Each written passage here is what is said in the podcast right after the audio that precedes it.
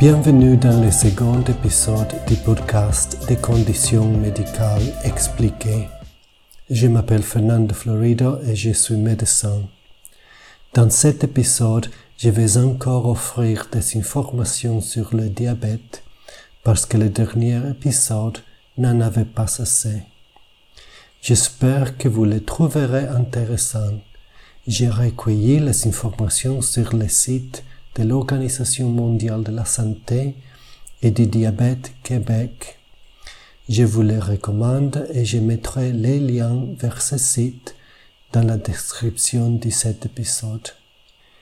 Le diabète est une maladie chronique qui ne se guérit pas, mais qui se contrôle. Il est caractérisé par une glycémie, c'est-à-dire un taux de sucre dans le sang au-dessus des valeurs normales. Le diabète survient lorsque le pancréas ne produit pas suffisamment d'insuline ou lorsque l'organisme n'est pas capable d'utiliser efficacement l'insuline qu'il produit. L'insuline, c'est une hormone régulatrice de la glycémie. L'hyperglycémie, c'est-à-dire la concentration trop élevée de glucose dans le sang, est un effet fréquent du diabète non équilibré, qui entraîne avec le temps des atteintes graves de nombreuses parties de l'organisme, et plus particulièrement des nerfs et des vaisseaux sanguins. L'insuline agit comme une clé en permettant au sucre présent dans le sang d'entrer dans les cellules du corps pour qu'il soit utilisé comme source d'énergie alors le diabète empêche le corps d'utiliser adéquatement les sucres comme source d'énergie. En présence de diabète, l'un et ou l'autre des phénomènes suivants se produisent. Une résistance du corps à l'action de l'insuline et une diminution ou une absence de production d'insuline.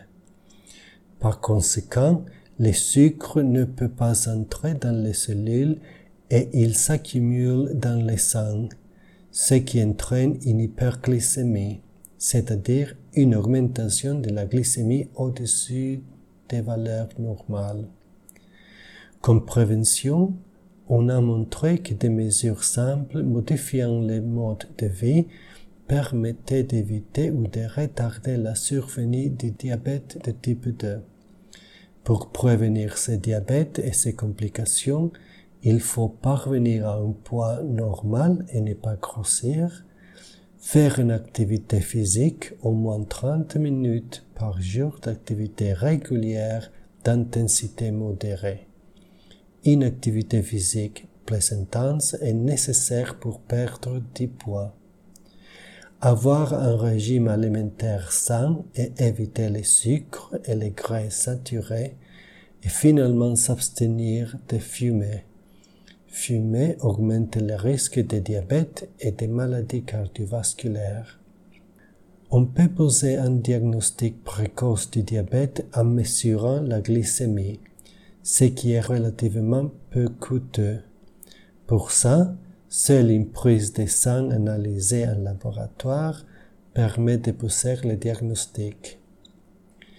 À long terme, l'hyperglycémie peut mener au développement de certaines complications, notamment aux yeux, aux reins, aux nerfs, au cœur et aux vaisseaux sanguins. Les complications liées au diabète ont une origine commune une trop grande quantité de glucose dans le sang. Si le glucose dans le sang demeure trop souvent élevé, avec le temps, cela a un impact dommageable sur plusieurs organes du corps, principalement un impact sur les reins qui cause la néphropathie, le diabète et l'une des principales causes d'insuffisance rénale. Un impact sur les yeux qui cause la rétinopathie, la rétinopathie diabétique, qui est une cause importante de cécité, survient par suite de lésions des petits vaisseaux sanguins de la rétine. le diabète est une origine importante des cas de cécité dans le monde. L'impact sur le système neurologique qui cause la neuropathie, associé à une diminution des débits sanguins, la neuropathie, ce sont des lésions nerveuses qui touchent les pieds, augmentent la probabilité d'apparition d'ulcères, d'infections et au bout du compte d'amputation. L'impact sur le cœur, infarctus et les vaisseaux sanguins qui causent l'hypertension, artériosclérose, accident vasculaire cérébral, etc. Chez l'adulte, le diabète multiplie par deux ou par trois les risques d'infarctus du myocarde et d'accident vasculaire cérébral. En plus d'un mauvais contrôle de glycémie, d'autres facteurs contribuent également à l'apparition des complications du diabète, soit l'âge, l'hérédité, la durée du diabète et les habitudes de vie. L'importance de bien contrôler sa glycémie est claire. Deux études médicales d'envergure démontrent qu'un bon contrôle du diabète réduit les complications à long terme. Les résultats démontrent qu'une amélioration du contrôle de glycémie représente une grande réduction des risques de complications et de décès. Il existe différents types de diabète soit le prédiabète, le diabète de type 1, le diabète de type 2 et le diabète de grossesse gestationnelle, ainsi que d'autres types plus rares. Le prédiabète désigne une glycémie, c'est-à-dire un taux de sucre dans le sang plus élevé que la normale, mais pas suffisamment pour poser un diagnostic de diabète. Les personnes qui vivent avec le prédiabète ne développeront pas toutes les diabètes de type 2, mais beaucoup en seront atteintes. Il s'agit en quelque sorte d'un signal d'alarme indiquant d'amorcer des changements d'habitude de vie afin de prévenir ou du moins retarder l'apparition du diabète de type 2. D'autres facteurs de risque peuvent contribuer au développement du diabète de type 2. C'est le sexe, les hommes sont plus vulnérables que les femmes, l'âge, les risques augmentent à mesure que l'on vieillit, le surplus de poids, les tours de taille élevés, soit la graisse accumulée autour de l'abdomen, la sédentarité et les mauvaises habitudes alimentaires. On caractérise parfois le prédiabète selon le moment de la journée où les valeurs de glycémie sont anormales. Par exemple, l'anomalie de la glycémie à jeûne signifie que la glycémie est plus élevée que la normale 8 heures après avoir mangé. Et l'intolérance au glucose signifie que la glycémie s'élève au-dessus de la normale deux heures après avoir bu un liquide contenant 75 grammes de glucose, qui équivaut à un repas riche en glucides. Le diabète de type 1 Ce type de diabète apparaît généralement chez les personnes de moins de 20 ans. Il touche environ 10% des personnes vivant avec le diabète. Le diabète de type 1 était autrefois appelé diabète insulinodépendant ou diabète juvénile. Il se caractérise par une production insuffisante d'insuline, laquelle doit être administrée quotidiennement. La personne vivant avec le diabète de type 1 dépend donc d'injections quotidiennes d'insuline ou d'une pompe à insuline pour assurer sa survie. Les causes exactes de l'apparition du diabète de type 1 demeurent inconnues. Dans la majorité des cas, les cellules qui produisent l'insuline, les cellules bêta, situées dans le pancréas, sont détruites par le système immunitaire. les processus de destruction évoluent habituellement sur plusieurs années. Ils débutent bien avant l'apparition des premiers symptômes de la maladie.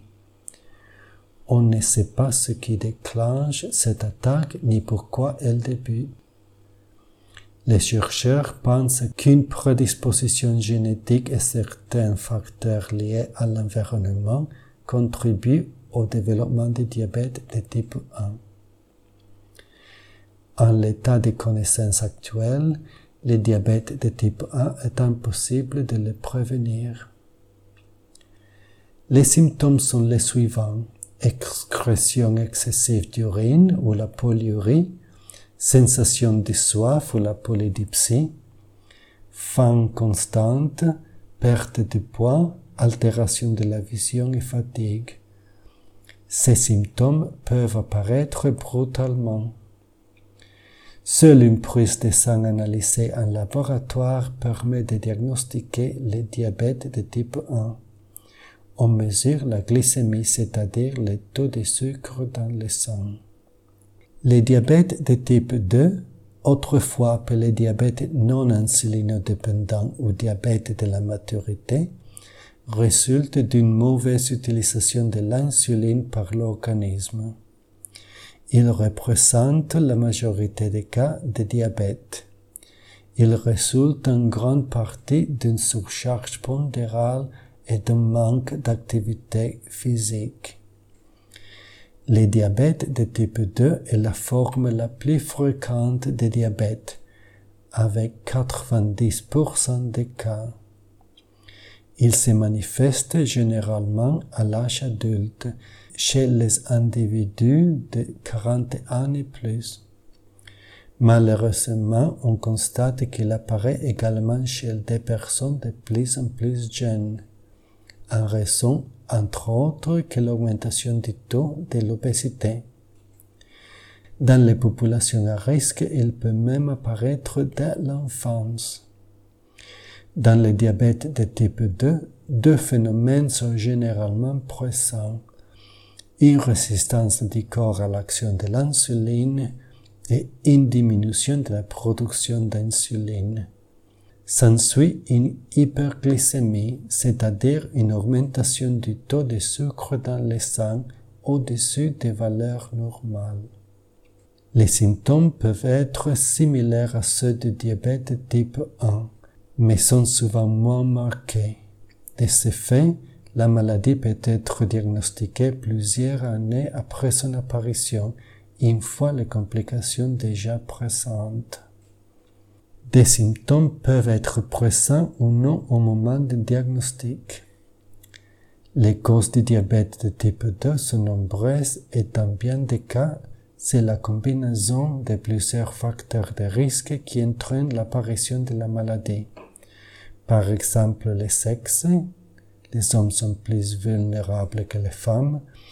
L'âge, les risques augmentent à mesure que l'on vieillit. Les surplus de poids, les tours de taille élevés, soit la graisse accumulée autour de l'abdomen, la sédentarité et les mauvaises habitudes alimentaires. Seule une prise de sang analysée en laboratoire permet de poser un diagnostic de diabète Parfois, une deuxième prise de sang est nécessaire afin de confirmer les résultats obtenus. La bonne nouvelle est qu'il est démontré que la modification des habitudes de vie peut diminuer de près de 60% les risques de développer le diabète de type 2, ou du moins en retarder l'apparition, ainsi que les complications associées. Les diabètes de grossesse gestationnelle. Aussi appelé diabète gestationnel, les diabètes de grossesse touchent 3 à 20% des femmes enceintes. Il se définit par une hyperglycémie, soit un taux élevé de sucre dans le sang, qui se produit pendant la grossesse chez une femme qui ne vivait avec le diabète auparavant. Il survient généralement vers la fin du sixième mois de grossesse. Dans la majorité des cas, il disparaît après l'accouchement, mais la mère devient alors à risque de développer le diabète de type 2 dans les années qui suivent. Les placentas produisent des hormones qui sont très utiles au bon déroulement de la grossesse, mais qui nuisent au travail de l'insuline. L'insuline est une hormone qui permet de faire baisser la glycémie, c'est-à-dire le taux de sucre dans le sang. Chez certaines femmes enceintes, le corps ne parvient pas à sécréter assez d'insuline pour compenser l'effet de ces hormones. Le sucre s'accumule alors dans le sang et fait monter la glycémie. Généralement, la femme enceinte n'a pas de symptômes évidents de diabète. Toutefois, il arrive occasionnellement que des symptômes se manifestent. Fatigue inhabituelle, soif exagérée, augmentation du volume de la fréquence des urines et maux de tête. Ces symptômes peuvent facilement passer inaperçus car ils sont très fréquents durant la grossesse. Il y a des risques possibles pour la mère et le bébé, mais le diabète de grossesse n'augmente ni les risques de malformation ni les risques que l'enfant soit diabétique à la naissance.